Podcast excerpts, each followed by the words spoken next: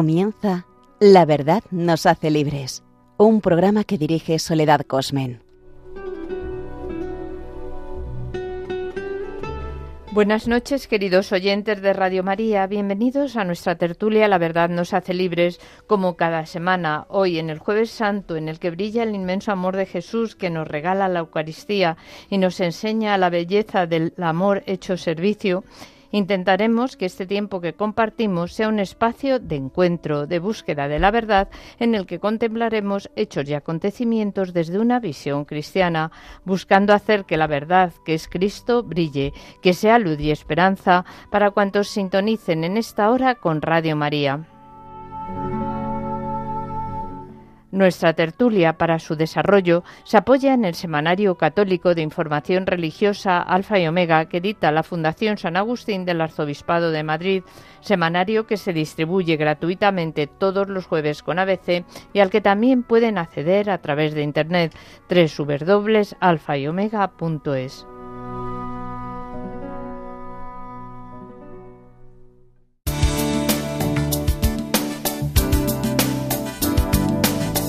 Sumario.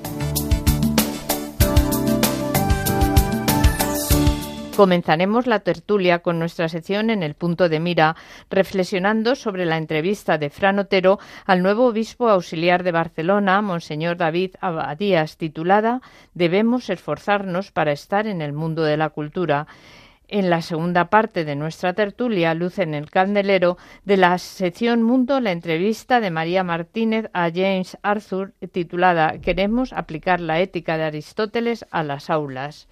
Concluiremos el programa con el número de hoy, conectando con María Martínez, redactora de Alfa y Omega, que nos anticipará los temas más importantes del número que saldrá hoy jueves.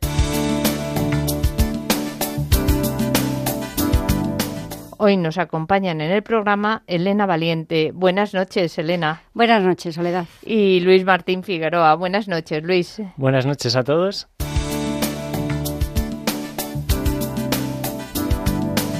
En el punto de mira.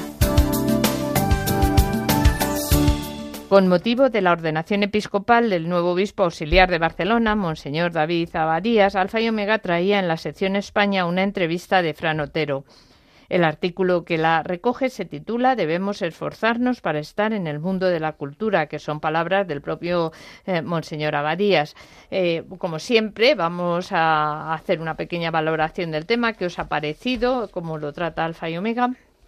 Bueno, pues personalmente ahí me ha gustado mucho la elección de los dos temas de este primero, porque siempre los, lo que es los testimonios, las entrevistas, a mí es un formato muy, pues eso, muy fresco, donde la persona se da a conocer, y en este caso, pues, eh, pues yo no conocía a este nuevo obispo auxiliar y me ha encantado su sencillez y de todo lo que dice, pues como veremos ahora, podemos aprender un montón.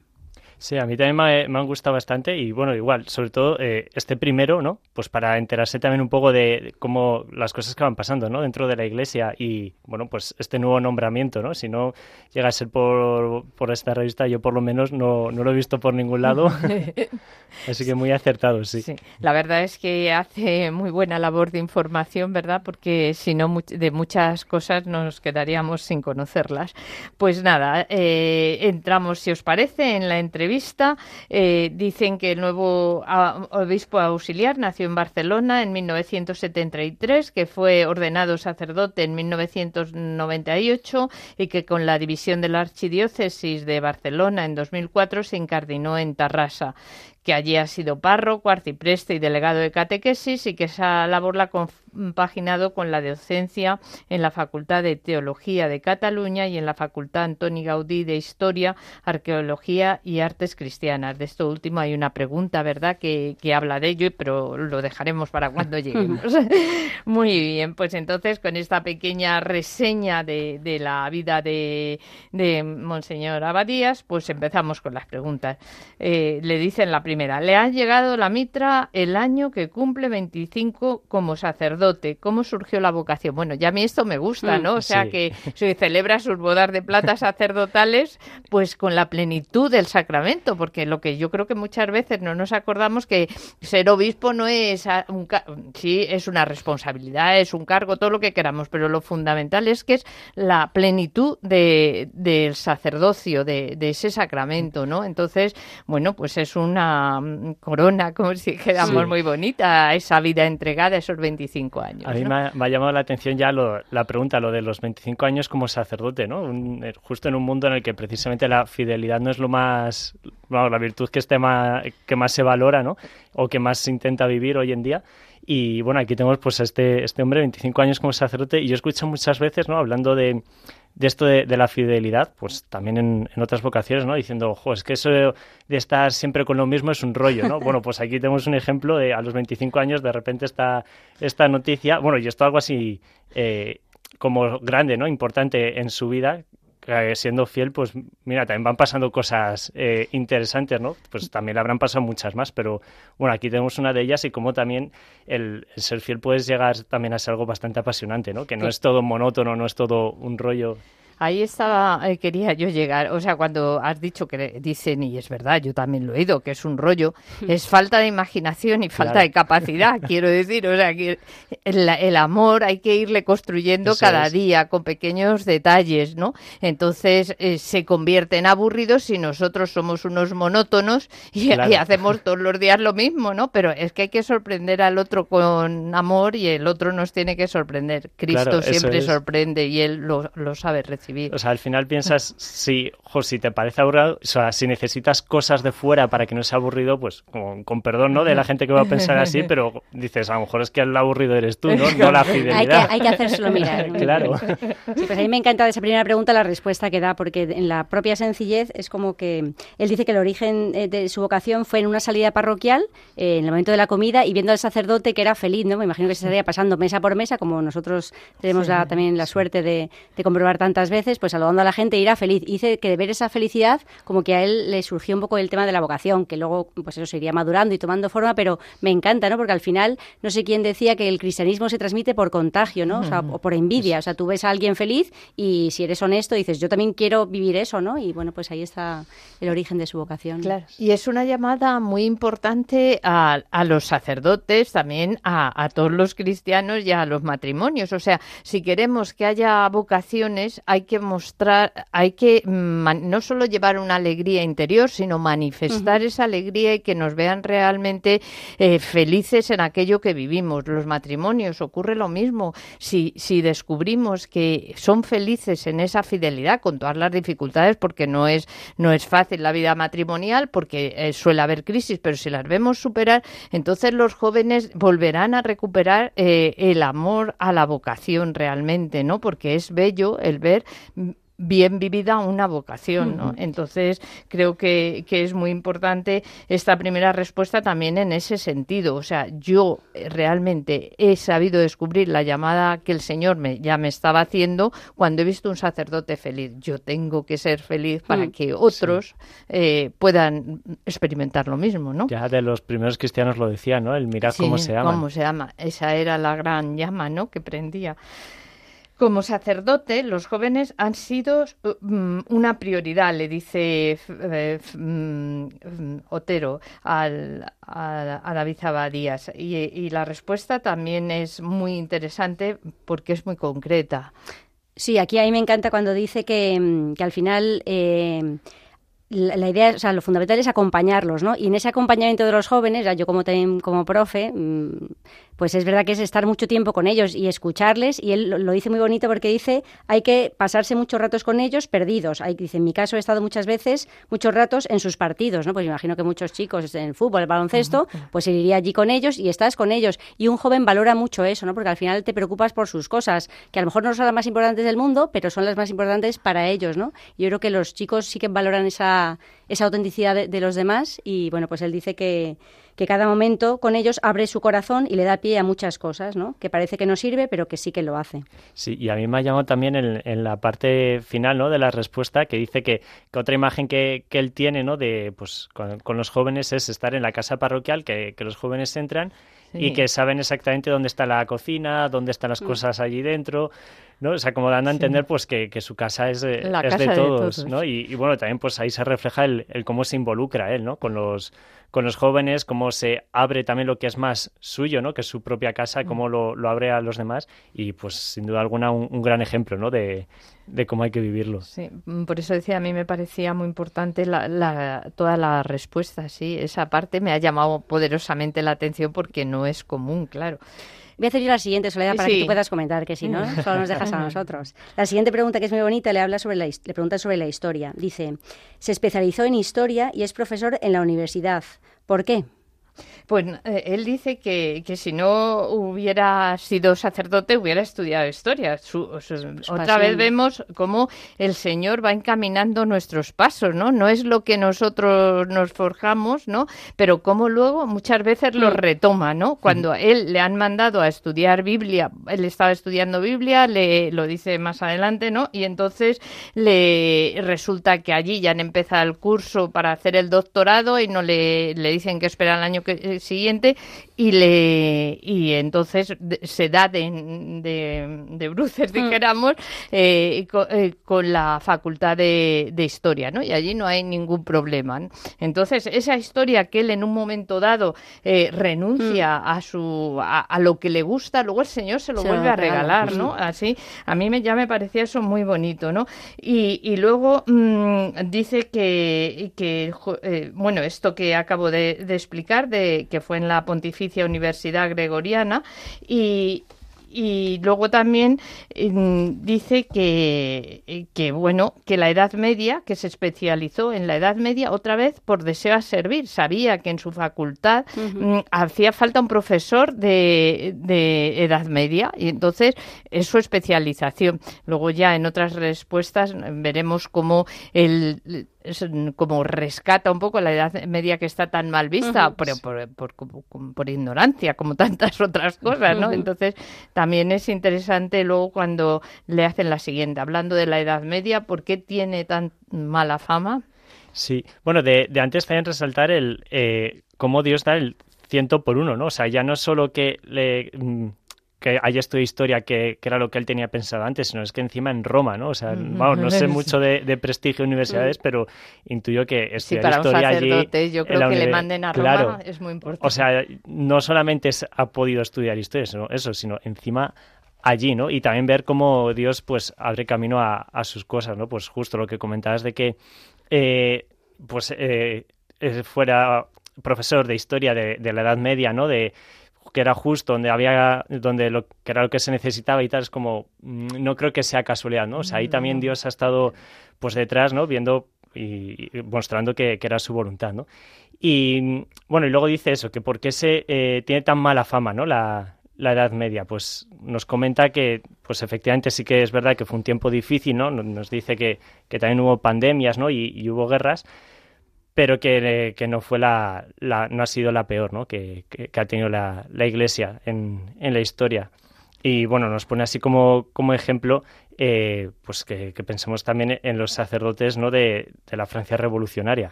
Lo que tuvieron que sufrir, la persecución tan tremenda que tuvieron, ¿no?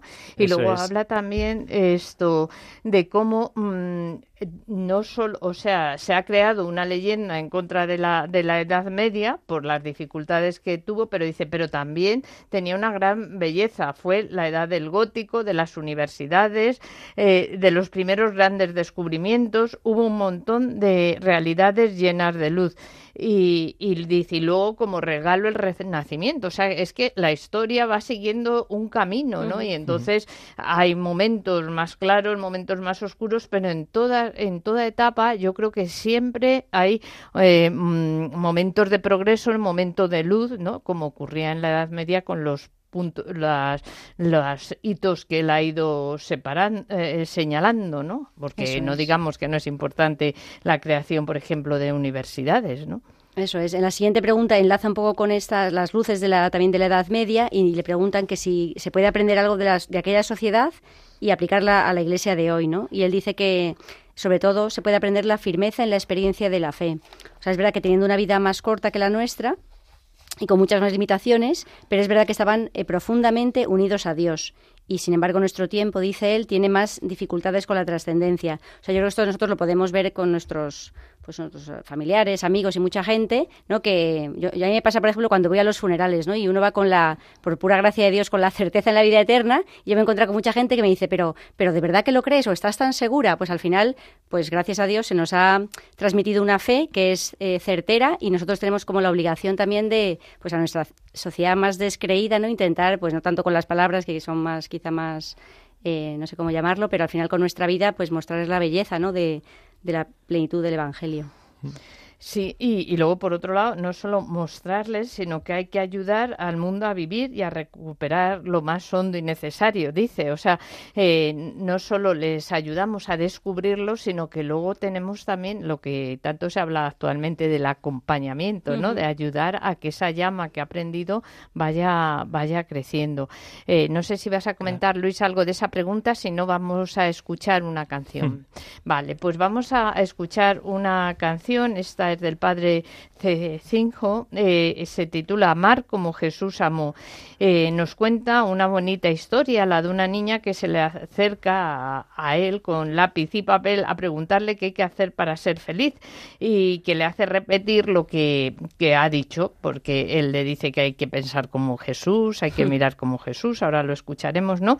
Esto, y entonces eh, la niña, una vez que le pide que se lo repita, mm, luego se marcha tarareando la canción, ¿no? Pues yo es que creo que refleja bien que, que el acompañamiento de los jóvenes del, que nos hablaba eh, David Abadías, el nuevo obispo, eh, nos, es esa experiencia, ¿no? Eh, tú les enseñas algo, pero tienes que hacerlo con calma. la niña dice que se lo explique despacio, se lo diga más despacio, ¿no? Con calma, pero que luego llegue a su corazón y luego veas tú que algo ha quedado, ¿no? Entonces, me, cuando estaba buscando una canción me ha parecido interesante y, por eso la he elegido. Amar como Jesús amó. Oyendo lo que hablé, ella me miró y dijo que era lindo lo que hablé. Pidió que repitiera, por favor, que no dijera todo de una vez y preguntó con la misma sonrisa qué es preciso para ser feliz. Amar como Jesús amó, soñar como Jesús soñó, pensar como Jesús pensó, vivir como vivió Jesús. Sentir lo que Jesús sentía, sonreír como Jesús sonreía, y al llegar el fin del día sé que dormiría mucho más feliz, sentir lo que Jesús sentía, sonreír como Jesús sonreía. Y al llegar el fin del día sé que dormiría mucho más Seguimos con ustedes en Radio María, ofreciéndoles la tertulia La verdad nos hace libres. Nuestra reflexión sigue centrada en la entrevista que Fran Otero hace al nuevo obispo auxiliar de Barcelona, Monseñor David Abadías. Alfa y Omega lo traía en la sección España y titulaba la entrevista Debemos esforzarnos para estar, para estar en el mundo de la cultura. Mm, bueno, pues seguimos con la, la, siguiente pregunta. Dice, ¿qué puede aprender la sociedad? Eh, mm, esa ya la acabamos de hacer, ¿verdad? Eh, ¿Qué puede aprender la sociedad y la Iglesia eh, de hoy, de aquella época? Mm, ya hemos señalado cómo hay que volver a transmitir la alegría del Evangelio y enseñar a vivirla, ¿no? La siguiente es que vive, vive la Iglesia el peor momento de la historia. Y me parecía, es una respuesta que yo la he oído muchas veces, ¿no? No sabía que era de, de Charles Dickens. Dice, el mejor y el peor de los tiempos es el que cada uno vive. Creo que también eso para nosotros es importante que lo veamos así, no nos creamos que estamos en el peor de los tiempos, sino que ha habido etapas muy difíciles que las habrá a lo mejor más difíciles y que lo importante es que sepamos sacar lo mejor de ese tiempo que nos toca, ¿no? Y entonces me parecía importante la respuesta. Dice que la, la Iglesia ha vivido momentos más difíciles que la actual, pues no, pues mismamente eh, el papá, eh, aquella época del papado de los papas de la época de hierro que, tan tremenda, ¿no? Entonces eh, y luego dice pensemos en los sacerdotes de la Francia revolucionaria, como hemos dicho hace un momento, y, y luego añade que, mm, que ellos mantuvieron la esperanza y transmitieron el Evangelio, que nosotros tenemos que hacer lo mismo. Y hay otra pregunta que dice, ¿es la presencia de la Iglesia en el mundo de la cultura un reto? Mm, yo creo que, que, es el, en este momento es uno de los mayores retos. Y si hay algo que yo veo que estamos peor que en épocas recientes es precisamente en nuestra incidencia en el mundo de la cultura y de las ideas. En el, ha habido grandes filósofos, yo no digo que no los haya católicos, eh, que no los haya ahora, pero o se les ningunea o no se abren paso. no sé cómo decir. Sí. Entonces, eh, y, y, cuando hablo de la cultura, no solo es la filosofía, es la música, es tantas otras eh, artes, ¿no? Como, como hay. y, y dice eh, que ellos, porque no se quedan, es lo que me gusta, son prácticos, eh, detectan ese problema.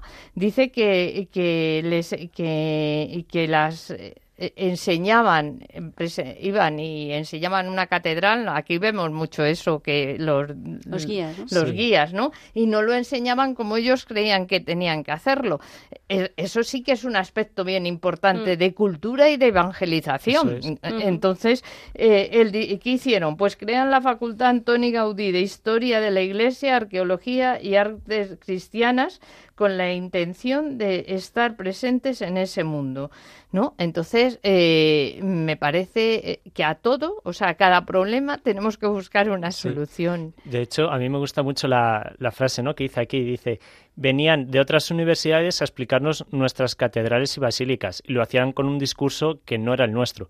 Y esto yo creo que pasa, ¿no? En muchos aspectos de la iglesia, por ejemplo, con, vamos, yo me he encontrado muchos, ¿no? Con el tema de, de pues la, toda la moral sexual de la iglesia o el tema de los, homosexuales dentro de la iglesia, que la gente yo creo que tiene como mucho cacao sobre qué es lo que realmente dice la iglesia, ¿no? Sobre eso. Y lo mismo pues pasará con, nos cuenta aquí, con, pues, con todo el tema de las catedrales, ¿no? Y claro, si nosotros que somos los que lo conocemos no vamos a decirlo, pues ¿quién, lo hará, ¿no? ¿Cómo, cómo van a, a, conocer la verdad toda esta gente? Entonces, pues muy, muy acertado, ¿no? El pues eso, el meterse ahí dentro del mundo de la cultura, decir que es exactamente lo que, lo que dice la Iglesia, pues en todos los aspectos, ¿no? También en temas de, de catedrales y basílicas. Claro, y luego eso, la responsabilidad que tenemos nosotros los seglares de estar bien formados, ¿no? Mm. Precisamente porque para dar respuesta en nuestros ambientes, en nuestros amigos, eh, cuando surgen temas culturales o, o, o científicos o tal, de tener muy clara cuál es la posición de la Iglesia y tener respuesta entonces, mm, yo creo que esa llamada que ahí se hace a entrar en el mundo de la cultura mm, nos la tenemos que tomar muy en serio, ¿no? Sí, al hilo de, eso que decís y de la respuesta que da el David Zabadías, sí que, por ejemplo, en el tema de la explicación de las catedrales y con lo que aludías tu Soledad a, la, los guías turísticos, es verdad que habremos visto muchas veces que hay gente preparada, digamos, técnicamente que, explica bien una catedral o un monumento, pero luego hay otras asociaciones que ya tienen, pues eso, un estilo cristiano y te lo mismo, pero le dan una profundidad mayor. Yo creo que eso se refiere también él. O sea, no sí. puedes dejar de explicar técnicamente una cosa que está bien, sino que tienes que aprovechar como un momento como de evangelización, ¿no? Y yo creo que, que, van un poco por ahí los tiros. Pues aquí tenemos, por ejemplo, Nartex, que es una asociación, una asociación pues muy buena, donde te explican las cosas, pero además te lo explican un poco desde, desde la fe, ¿no? Que es un poco lo que, lo que se pretende. Claro, y además es que no podemos olvidar que las catedrales surgieron con una vocación didáctica. Eso o sea, no solo era coger eh, a, los fieles y las celebraciones litúrgicas, sino que todas las vidrieras, todas, las, eh, todas las demás mm, elementos artísticos de la catedral iban enfocados precisamente a, porque era una época, hablando de que son, hay épocas mejores y peores, pues era una época en que la gente en general no sabía leer ni escribir, ¿no? Ahora ya eh, eso ya está como generalizado. Entonces la imagen era la que transmitía. Pues hoy también a nuestro mundo que no sabrá leer y escribir, pero no sabe comprender su pasado, pues es un gran momento, ¿no? Para utilizarlo. Eh, a ver, eh, queda... Mm, queda una última pregunta que os paso a... ¿Cuál va a ser eh, su prioridad como obispo auxiliar? Le preguntan. Pues a, mí me gusta ya las tres primeras palabras, ¿no? Estar al servicio, como eso es lo, principal. Luego ya pues lo, desarrolla, ¿no? Pero que quede bien claro eso. Lo, primero pues es estar al servicio, ponerse al, servicio de, los demás, ¿no? Y bueno, sí que dice pues luego eso, en el desarrollo que, hace, dice pues de lo que diga el cardenal y ser un colaborador constante y leal. ¿no? Pues, pues eso, al final, pues lo, lo que le digan, pues ahí, ahí va a servir. Sí, a mí también me gusta eso de colaborador constante, por un lado, o sea, no empiezo y luego me canso, pero también leal, porque hay veces que si no, no es nuestra línea, pues entonces ya no apoyamos, entonces eso de leal es muy importante. Yo cuando lo he leído también me parecía eh, que había que resaltarlo. Sí, a mí me gusta también la segunda parte de la respuesta cuando dice que le gustaría atender a los sacerdotes y dice también dice la primera parroquia de un obispo son los sacerdotes, ¿no? Y lo dice también cuidar al cuidador al final es verdad que un obispo pues se encarga mucho de sus sacerdotes y, y para que ellos luego puedan cuidar a los fieles, no es como una cadena. En ese sentido, pues tener claro, que tenga tan claro sus prioridades, pues también es una bendición. Y pues desde aquí también como hace poquito fue la misa crismal, pues nuestro compromiso de rezar por todos los sacerdotes para que sigan cuidando a, los fieles. Pues nada, concluimos nuestra sección en el punto de mira en la que hemos estado reflexionando sobre la entrevista que Fran Otero hizo al nuevo obispo auxiliar de Barcelona, Monseñor David Abadías, que indica como prioridades, lo acabamos de decir, la atención a los jóvenes, dedicándoles mucho tiempo para escucharlos y compartir, la atención a los sacerdotes, pues es fundamental cuidar a los cuidadores y la presencia en el mundo de la cultura, así como la colaboración leal y constante con el cardenal arzobispo de Barcelona.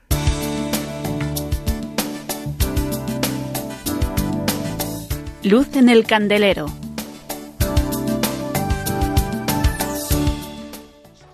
De nuevo con ustedes. Para los oyentes que se hayan incorporado tarde a nuestra tertulia, la verdad nos hace libres, que cada siete días les ofrece Radio María, hora de una a de la madrugada de los jueves. Les recordamos que nos encontramos haciendo el programa Elena Valiente y Luis Martín y conduciendo el programa quien les habla, Soledad. En la primera parte de nuestra tertulia hemos puesto nuestro punto de mira en la entrevista que Fran Otero hace al nuevo obispo auxiliar de Barcelona, David Abadías, titulada Debemos esforzarnos para estar en el mundo de la cultura. Ahora pondremos sobre el candelero otra entrevista, la que hace María Martínez a, María Martínez López a James Arthur. Aparece en la sección Cultura y se titula Queremos aplicar la ética de Aristóteles a las aulas.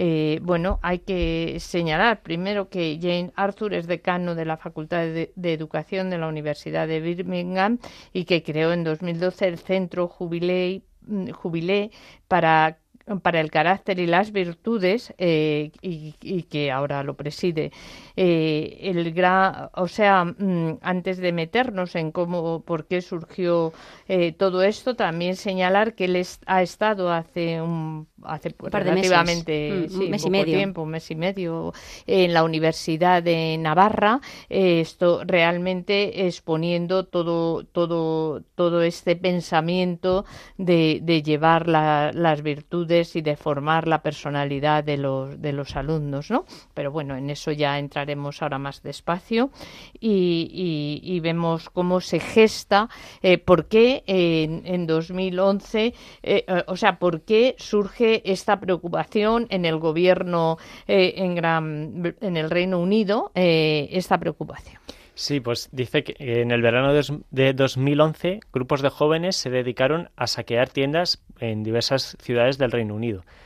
Y bueno, a mí me, me ha llamado bastante la atención, ¿no? Como a raíz de eso, pues como bien comentabais, pues el Reino Unido se preocupó por, por este problema que había y, bueno, y decidieron crear esto, ¿no? Y, y a mí me gustó eso, el hecho de que, pues de, incluso de actos malos, ¿no? De, Mm. pues de, sí, de situaciones malas, pues Dios sabe sacar frutos buenos, ¿no? Y, y convertirlo en, en un bien.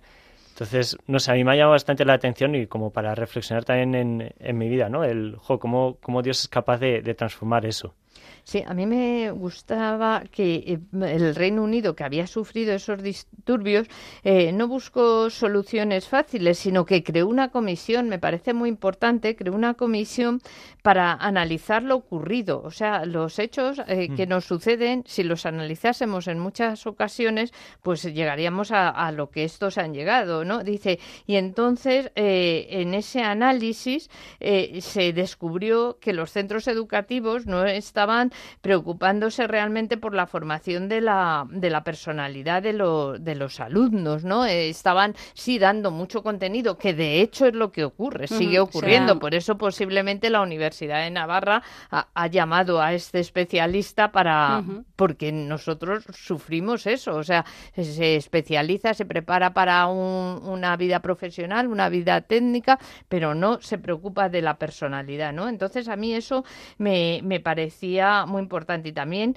que se acudieran al decano de la Facultad de Educación de la Universidad de, Birmingham, eh, estuviera entre esos que, que estaban analizando, ¿no? Y, y cómo mm, también no se hizo de, de arriba a abajo, sino que eh, este eh, mm, Jane Arthur pensó que, que lo que había que hacer era contar con, con las instituciones, ¿no? Y entonces eh, hizo como encuestas para que pudieran ellos aportar eh, pues respuestas a, a la problemática. Eh, cuando uno consulta a los demás, siempre es más fácil que se tomen interés Sí. que cuando es. se intenta impo- imponer desde arriba una, una cuestión, ¿no? Entonces yo también, y además decía él, no quería que fuera una fuera la política la que pusiera de, de arriba, ¿no? Sino que se construyera desde, de- desde abajo, ¿no? Y, y entonces eso gestó el centro este jubilé para el carácter y las virtudes. Sí, yo según leía esta primera respuesta, eh, confieso aquí un pequeño desahogo en mitad de la tertulia y con los oyentes de fondo, porque yo decía, en España, si pasa algo así, de momento yo no veo que pase, ¿no? Sobre primero lo que has dicho tú de las comisiones, ¿no? Aquí todo se, se pone una ley y no se, no se de debate decreto nada. ley, sí, Pero sí, yo decía, sí. qué maravilla que, de- de- como decía también Luis, hay un, una- un acto vandálico y fruto de eso eh, se empeñan en crear una comisión y que des- desde el sector educativo se pongan remedios. Pues qué bendición, ¿no? Ahí me, me da un poco de envidia el Reino Unido, pero bueno, como estamos en España, habrá que seguir trabajando aquí e intentar. Y a ver si llevar- tomamos ejemplo, alguien Sí. lo oye y dice Y a la próxima vamos a hacerlo un poco nosotros. mejor. No, y también a mí me parecía importante lo de que, eh, ¿no? Lo que comentabais, que esta decisión, pues, y todos los cambios que, que han hecho, se hicieran, como dice aquí, desde abajo, ¿no? Y no, Sí. y no desde arriba, ya no solo por hacerles partícipes, ¿no? Que, que también, sino porque son los que se- son Saben. ellos los que están viviendo la situación, ¿no? O sea, no es alguien pues con poder que desde arriba dice, ah, pues yo creo que es así, pues vamos a hacer esto, sino que los propios que lo están viviendo están diciendo, oye, lo- el problema está aquí, vamos a atajarlo así, ¿no? Entonces, no sé, a mí me ha gustado bastante por eso, ¿no? El, oye, preguntan a la gente que realmente sabe, ¿no? A los que lo están viviendo. Antes yo recuerdo que cuando trabajaba eh, estuve, eh, vamos, estaba cerca de donde se gestaban determinadas leyes, entonces ahí eh, había, había que consultar obligatoriamente a una serie de, de- de estamentos de, de los que estaban implicados, ¿no? Pero eso luego se ha ido dejando a un lado y, y de hecho lo hemos visto en las en leyes recientes de estas que atentan contra la vida, no se ha contado realmente con los verdaderos especialistas, o sea, los del día a día, los, los que realmente saben. Entonces, eso, esto es lo que él no quería, un, unas- un, un invento ideológico, sino algo que, que tuviera realmente asiento en la realidad de la vida. Que ¿no? diera respuestas a Mm. problemas reales, ¿no? Mm. Sí. La segunda pregunta que le hacen está ahí muy interesante porque le dicen, habrá diferentes, diversas propuestas, su centro ofrece una sobre virtudes cristianas.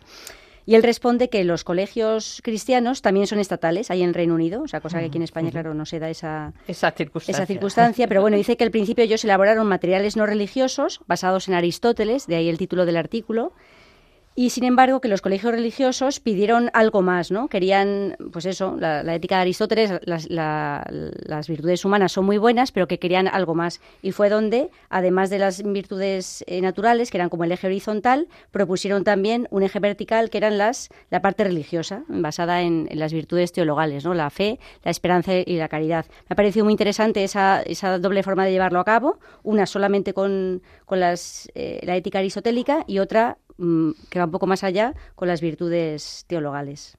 Sí, y, luego mm, también dice, eh, cuando señala las cuatro virtudes teologales, dice que enriquecen las virtudes naturales y les dan motivación, ¿no? Hmm. Entonces, eso también es, es muy importante. O sea, cómo el cristianismo eh, se, se enriquece, porque toma de también de Aristóteles, ¿no? Eh, cosas, pero cómo luego esa filosofía la enriquece desde la teología, ¿no? Mm. Entonces eh, es muy muy interesante. Dice cómo, dice cómo se enseña Aristóteles en un colegio del siglo XXI. Eh, bueno, pues dice que con frecuencia se le estudia desde un punto de vista teórico, como si no tuviera mm. implicaciones para la sociedad. Y yo creo que esto también, o sea, por lo menos con cuando yo estudiaba filosofía, ¿no? Con compañeros, eh, era una algo que se comentaba mucho, ¿no? Que claro, que la filosofía no sirve para nada, porque tú ves ahí toda esa teoría y tal, y como yo creo que es que la gente no la ve práctica, ¿no? Por, justo por esto, porque se enseña desde un punto de vista muy teórico. Entonces, bueno, cambiar esto para, para enseñar, pues eso, ¿no? Que, efectivamente la ética sí tiene su utilidad, ¿no? Sí que, es muy necesaria, pues me ha parecido bastante acertado, ¿no? Porque si no, al final llegamos al punto de pensar, ah, bueno, como la filosofía me creo que no sirve para nada, pues lo aparto, dejo de, enseñarla, ¿no? Y pues llegamos a un punto, o sea, un mundo en el que básicamente seremos máquinas, ¿no? Pues ahora con todo el auge que está viendo de la inteligencia artificial, ¿no? Y todo esto, que hay gente pues que lo ve como muy por decirlo de alguna forma apocalíptico, ¿no? De ah, esto va a acabar con nosotros, con todo lo que tenemos, pues en verdad yo creo que no y una de las claves está aquí, ¿no? En la filosofía, al final una inteligencia artificial por muy bien que pueda manejar datos y por muy... Pues tiene que alimentarse de lo que han pensado otros.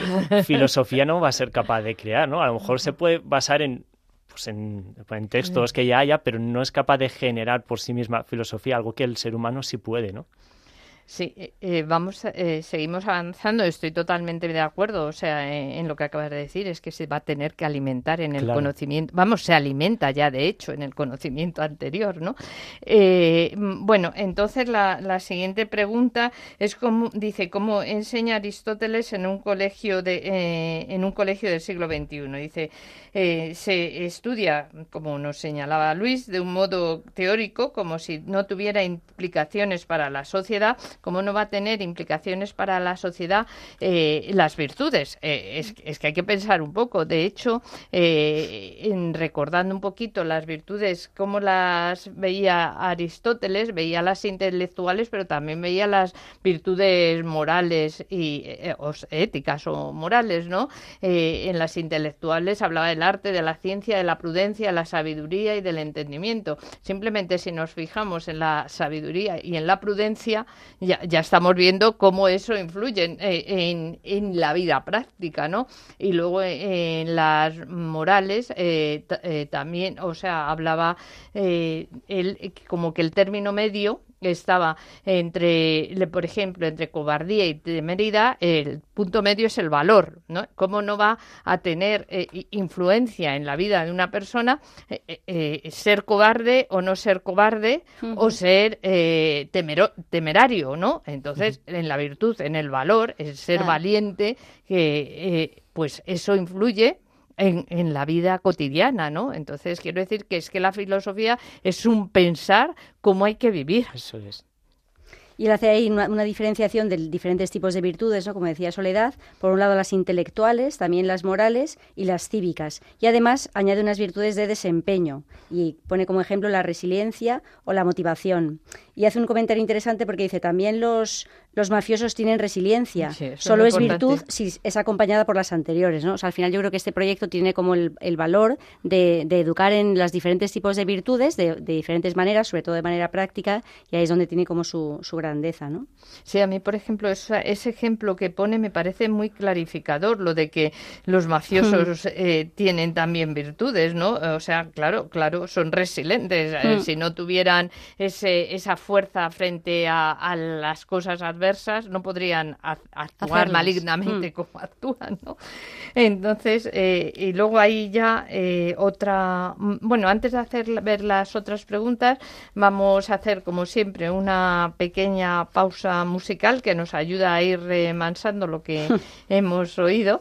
Y, entonces eh, vamos a escuchar una canción de Javier Bru, Por los frutos se conoce al árbol, porque en realidad eh, estamos hablando de educación, de virtudes y, todas esas virtudes dan frutos y eso hará que conozcamos esos árboles buenos que van a ser esos jóvenes y esos niños que reciben una educación en virtudes. Por los frutos se conoce al árbol de Javier Bru.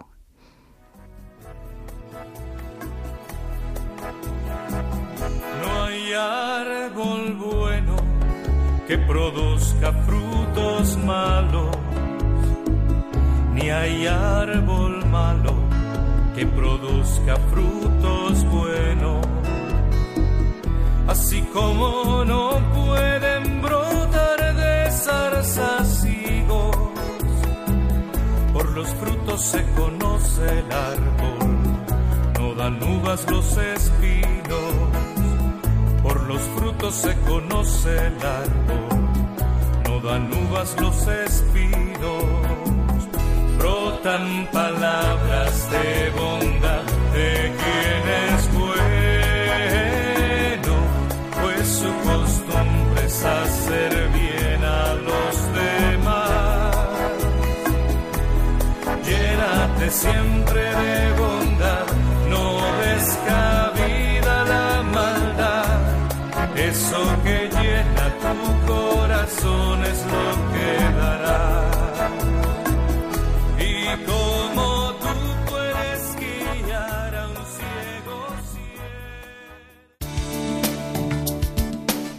Pueden hacer sus comentarios y preguntas enviando un correo electrónico a la verdad nos hace libres o por medio de una carta a la atención de La Verdad nos hace libres en Radio María, Paseo de Lanceros número 2, primera planta del Centro Comercial, 28024, Madrid. Continuamos en Radio María. Nuestra reflexión sigue centrada en la entrevista de María Martínez López a James Arthur sobre la experiencia que hace mes y medio compartió en la Universidad de Navarra.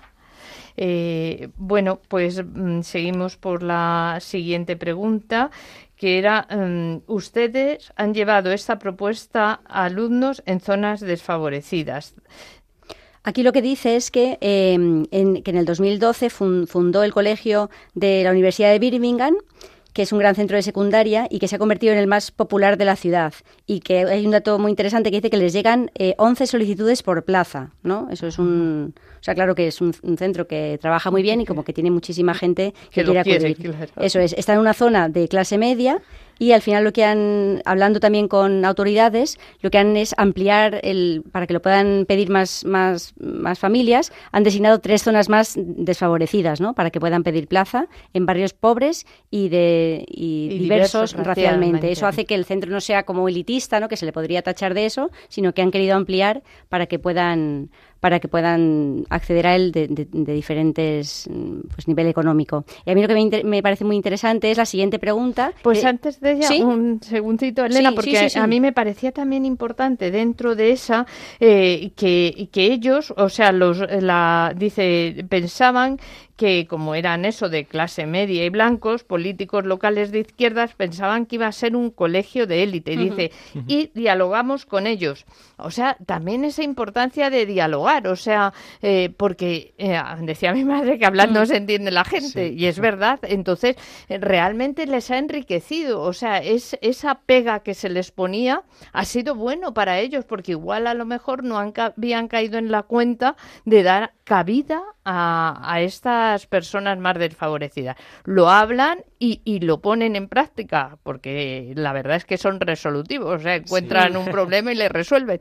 Entonces, creo que también ahí tenemos una enseñanza muy grande, ¿no? Y cómo el hablar eh, nos, nos ayuda. Sí, bueno, y sobre todo resaltar el, pues como bien decías, el haberse puesto a hablar, ¿no? Porque perfectamente podrían haber dicho, bueno, no sé cómo está el, el, sistema político, ¿no? Allí en, en, Reino Unido, pero podrían haber dicho perfectamente, bueno, ya están estos de izquierdas criticándonos, pues ya, les, pues no, les hacemos ni caso y ya está. Y, y, todo lo contrario, ¿no? Dijeron, oye, pues si nos están criticando, a ver qué es lo que nos están diciendo y vamos a ver qué pasa, ¿no? Pues nada, ibas a la otra pregunta. Sí, sí, muy interesante el corto, lo agradezco. Y la siguiente, una vez, que se tiene plaza, que no es fácil, pero una vez que se tiene plaza, y me gustó mucho la respuesta que da porque hace mucha, mucho énfasis en la importancia de las actividades extracurriculares. ¿no? Dice que los miércoles y los viernes por la tarde el temario se para y los alumnos eligen eh, para el trimestre dos actividades a elegir entre 25, o sea que es una oferta muy amplia. Eh, perdón, 75. Es que yo todavía me he más loca cuando he visto 75. Grande. Solo pueden elegir dos, qué pena, ¿no? Y, pero dice que las propuestas son desde el deporte, ¿verdad? También otro tipo de actividad que sea más, que tenga que ver con, con el arte, otra actividad artística. Y luego también dice que trabajan mucho la virtud de la gratitud, ¿no? Y pone un ejemplo ahí de que con 11 años cada niño aprende a preparar un plato de comida y en el segundo trimestre le pedimos que inviten a, alguien, ¿no? Y que se, se, preparen para darles las gracias. En muchos casos los que vienen son los abuelos y a los chicos se le ve con, con, orgullo en la cara. A mí esta experiencia me ha encantado porque en el fondo, incluso para los colegios, los que trabajamos en cole, se puede aplicar, pero que tiene mucho que ver con eso, no tanto la teoría de las cosas, que es importante, un fundamento, sino muchas veces el deporte, el arte, el preparar una comida y que luego lo agradezcan. O sea, esos valores quedan muchísimo más que las propias clases, ¿no? Que, bueno, yo lo, ejemplifico con las salidas que se hacen en el cole al Museo del Prado, a ver una, una, obra de teatro, a ver un musical. Son actividades muy diferentes que se, se piensa que es que pierde en clase, es que no se da clase, pero al final se gana mucho en otro tipo de valores, ¿no? Entonces me ha recordado mucho que ellos creen en este tipo de actividad y yo creo que, pues, muy interesante. Sí, no, no, tú. Luego, si acaso no lo dices, lo digo. Un pequeño apunte simplemente, que es que dice que, si no he entendido mal, vamos, que eh, si eligen una que sea deporte, la otra tiene que ser otra distinta, ¿no? O sea, para que no cojan ahí como dos muy parecidas y fomentar eh, así pues más, más valores, ¿no? Mm. Claro, les dejan elegir deporte, que debe ser lo que más le gusta a mm. todos, y entonces luego hacen esa otra elección, eh, que, que, lo ha señalado Elena en cuanto a la elección en el tema de actividades artísticas, pero es que las otras dos que cita ahí también son muy interesantes, club de ajedrez o de debate. El ajedrez... Eh, eh, o sea, estimula mucho la inteligencia, es una estrategia. Y luego, por otro lado, el debate. Hay que, también hay que fomentar eso, o sea, eh, que, sepan discutir, sepan escuchar, sepan aportar. Entonces, eh, está muy bien. Bueno, deporte, queréis la mayoría de deporte, pero luego hay que hacer otras. Y entre y me gustan las que se señala aquí. Y claro, sería interesante conocer las 75. bueno, vamos a la siguiente. Muy bien, la siguiente pregunta dice, hoy abundan las teorías educativas, se habla de competencias, de preparar al alumno para el mundo laboral. Como diciendo, ¿qué piensa usted de esto, no? Sí. Y, dice que, que, muchos colegios, lo hemos apuntado ya al principio, se han convertido en fábricas que producen personas con ciertas habilidades, pero si, si no son comunidades, esto también me gustaba mucho, no donde todos se sienten acogidos, sería un lugar muy infeliz. Dice el mm, posmodernismo, el feminismo, pueden tener influencia en algunas áreas como la inclusión. Eh, esto sí, y es, es, verdad que puede eh, ayudar a, esa capacidad de acoger a otro. Dice, mm, por cierto, los colegios eh, pueden y deberían estar comprometidos con una acogida universal a todos como seres humanos. No hace falta imponer una ideología, pero lo dominante en esta visión mecánica, en esa que hablaba de que se da actualmente en el sistema educativo, es que no prepara para el examen de la vida.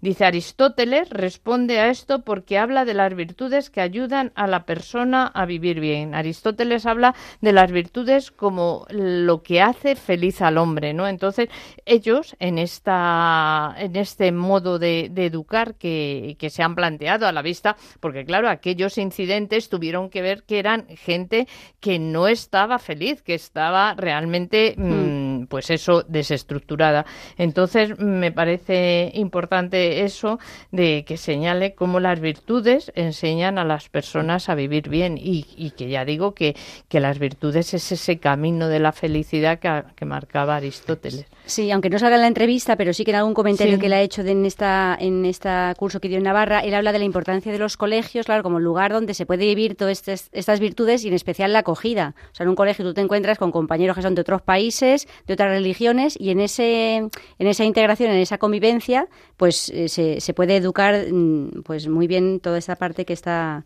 aludiendo James Arthur. Sí, en ese artículo que venía en la propia, ¿no? que, que encontraste en la propia universidad de de, Navarra, a mí me, había una cosa que me parecía muy importante eh, que decía Arthur, eh, dice, el objeto de la educación es formar a la gente para poder vivir bien en un mundo en el que merezca la pena hmm. vivir. Eso pasa mucho hoy día porque hay tantos suicidios, porque eh, entre otras muchísimas causas, pues también porque los niños y los jóvenes se encuentran en un mundo que les parece que no merece la pena vivir, ¿no? y luego dice también que siguiendo las ideas filosóficas aristotélicas y tomistas, ha indicado que la educación debe preparar a la persona para la vida, lo que acabamos de verle, ayudarle a tener un propósito, a ser más humanos y a buscar la excelencia, es decir, la virtud, la excelencia que también sabemos que la hemos ido orillando y se ha ido eh, igualando a la baja, ¿no? Entonces, creo que son puntos muy importantes los que prepara eh, este Jane Arthur, ¿no? Y, luego, bueno, eh, una última pregunta, porque tenemos además que terminar. Dice, ¿hasta dónde puede llegar la escuela si un niño falta, por ejemplo, si a un niño le falta, por ejemplo, la estabilidad afectiva en casa? Y entonces él habla mucho de que, que la familia siempre ha tenido desafíos, que hay gente que vive en un contexto muy difícil y sin embargo son familias fantásticas y, y que y también, y esto es importante, que cuanto más pobres son las familias, más aspiraciones tienen puestas en la educación, porque saben que la educación es el camino para, para progresar. Y, y dice que, que lo importan, la importancia de trabajar con los padres y trabajar sobre sus propias fortalezas. Eso también con los niños, es ver en qué es fuerte para apoyarnos en ello, ¿no? Entonces, a mí me ha parecido interesantísima la propuesta de, de, de, James, este, James Arthur y bueno, no, a mí me ha parecido fundamental también, ¿no? Lo que dice, pues eso, que, que padres y profesores trabajen en equipo, ¿no? Por, por la educación de los niños y que al final por eso también las por las familias más pobres, pues al tener más aspiraciones puestas en la educación, pues imagino ¿no? que se podrá trabajar mejor ¿no? en equipo con padres y, y, profesores, pues para darle toda esa educación que necesita, que es que al final el tiempo que pasa un niño en la escuela es bastante, ¿no? O sea, también hay pues una labor muy bonita, ¿no? Que, que tienen los, los, profesores. Pues nada, concluimos esta última sección en la que hemos puesto sobre el candelero la experiencia que el decano de la Facultad de Educación de la Universidad de Birmingham, James Arthur, que creó en 2012 el Centro Jubileo para el Carácter y las Virtudes, a raíz de la petición que hizo la comisión creada para analizar el fenómeno de los disturbios del 2011 en el Reino Unido, esa comisión pedía a los centros educativos que se preocuparan más de la formación de la personalidad de los alumnos. El eje de todo ello, las virtudes como camino hacia la felicidad, inspirándose en Aristóteles, que sostenía que las virtudes ayudan a las personas a vivir bien y redunda en bien de la sociedad. Ahora damos paso a María Martínez López, redactora de Alfa y Omega, a quien saludamos y damos la bienvenida, que nos va a anticipar los temas que podrán disfrutar en el número de Alfa y Omega que aparecerá hoy jueves en su En el número de hoy. Hola, ¿qué tal? Estamos en una semana grande y como es tradicional en Alfa y Omega queremos ayudar a nuestros lectores a acompañar al Señor en su pasión, muerte y resurrección. Este año lo hacemos mirando a las manos, las manos atadas de un inocente, las de un hijo que cae al suelo ante su madre y las de ella que corre a recogerlo, las manos de la Verónica que acarician el rostro herido y las de Simón de Cirene extendidas en un inesperado gesto de ayuda. Nuestro Via Crucis, escrito por la profesora María Teresa Conte e ilustrado por Beatrice Servadio Bris, nos coge de la mano para guiarnos por la vía dolorosa pero al final recordemos que está el sepulcro vacío. Nuestra corresponsal en Roma ha visitado esta basílica de Jerusalén mientras la ciudad vieja dormía y un puñado de privilegiados podían contemplar el misterio de la resurrección antes de que el templo, como cada día, se abarrotara de fieles y flases.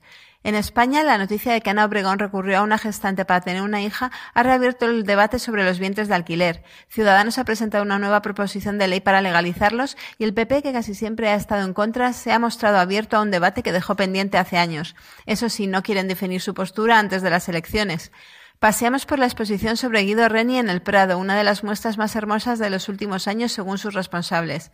Para darlo a conocer a las nuevas generaciones, más de 40 instituciones han prestado obras, una de ellas rescatada de entre las llamas en Notre Dame y conversamos con el periodista televisivo Jordi Évole sobre Amén, el documental que este miércoles se estrena en Disney Plus y en el que refleja la conversación entre un grupo de jóvenes, la mayoría totalmente ajenos a la Iglesia, y el Santo Padre. Évole nos dice que aunque él no es creyente, quiere una Iglesia que como Francisco se siente sin miedo a hablar con quienes no piensan igual, un gesto del que dice que pueden aprender mucho los políticos. Todo esto y mucho más lo tenéis este jueves con ABC en vuestro kiosco y también en nuestra web www.alfayomega.es. Santa Semana Santa y feliz Pascua para todos. Muchas gracias María, muchas gracias a todos ustedes. Agradecemos que hayan querido compartir este tiempo de radio con nosotros. Agradezco la presencia de Elena Valiente y Luis Martín y les recuerdo que el próximo jueves, Dios mediante, a esta misma hora de una a dos de la madrugada, el equipo de la verdad nos hace libres. Estaremos de nuevo con ustedes ya en el tiempo de Pascua. Pedimos a nuestra Madre, la Virgen María, que ella, a quien le fue confiada la educación del Hijo de Dios, ayude a los responsables de legislar en materia educativa y a los que la aplican, tanto en España como en el mundo, a comprender que la verdadera felicidad de los individuos y de los pueblos está en vivir una vida virtuosa como ya se señalara hace milenios por Aristóteles y como demuestra la historia y como ahora la ciencia lo está demostrando.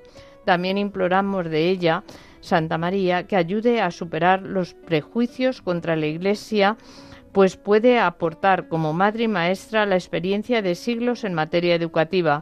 Damos gracias a Dios por el nuevo obispo auxiliar de Barcelona y pedimos al Señor que envíe su espíritu copiosamente sobre él para que pueda hacer mucho bien con su pastoreo. Santo Tridio Pascual y luminosa mañana de Pascua.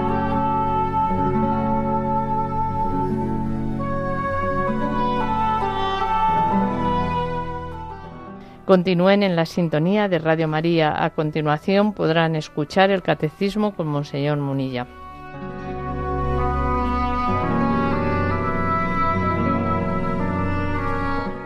Han escuchado en Radio María La verdad nos hace libres, con Soledad Cosmen.